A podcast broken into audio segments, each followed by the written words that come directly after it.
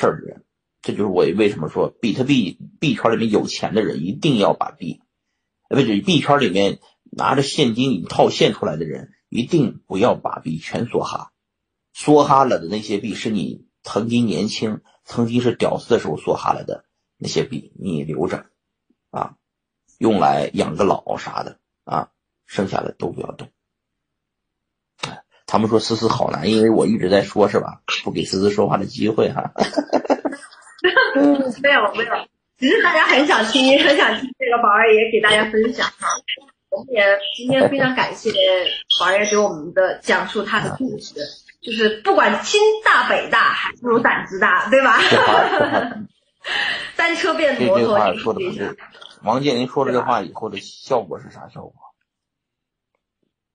为什么我把我劳斯莱斯给就卖了呢？我不是三辆，我卖了两卖了一辆吗？卖最贵的那辆我卖掉了，嗯嗯嗯，这个我也后来才意识到，只有就这个东西得到以后就不想再享受了，就马上就不想要了。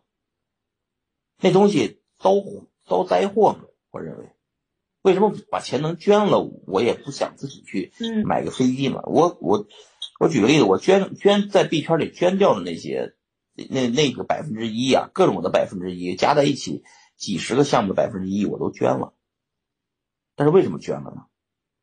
觉得那个财富我承载不了，那个害掉我，那让我一辈子可能活在一个虚无之中，就傻逼了，就直接就直接就把自己傻逼了，一辈子废了，你知道吧？我之所以就是把这个东西处理掉，有这个我的一定的原因。这东西迟早要割舍，不如早点割舍，趁他还值点钱的时候赶紧割舍。最后是啥呢？最后要学会认清自己，认清自己，自己就是这样啊，自己就是一个一个这么样的一个人，是吧？最后就简简单单就完了，是吧？那还是嗯，回到本质上，对，我们在币圈里的人，一个一小撮人，还不是太多人，这么一小撮人，嗯，暂时看改变不了世界。改变世界的人，还是这些金融寡头，美国的啊，中国的这个金融寡头，世界就负责印钱的那三大家族，就是控制着美联储这帮人。嗯，我们基本上没有机会改变他们的游戏规则。自从芝加哥的期货交易所比特币期货上线以后，比特币就已经。从一个单边上扬的行情，变成了一个剧烈震荡的行情，对吧？你看，你注意看历史啊。对。期货 BitMax 的交易量的活跃，以及新进资金的规模，就是决定了定价权的问题。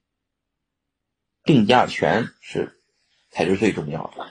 中美贸易战打了半天，打了个啥呀？不就打个定价权的事儿吗？谁说了算的事儿吗？对吧？我觉得现在改变不了，暂时也改变不了。定价权打来打去，最后的结果是什么呢？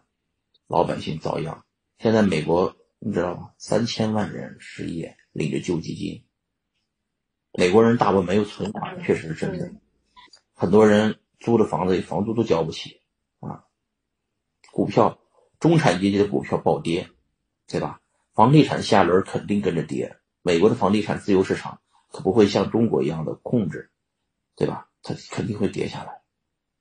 美国跌了，消费带不动起来，中国的外贸全部出口全部停了，就是咱，就是说业绩下下跌，负增长是一定的了。全球被中国和美国两个大国拖下水，市场上流动性肯定会暴跌，资产肯定会继续进一步缩水。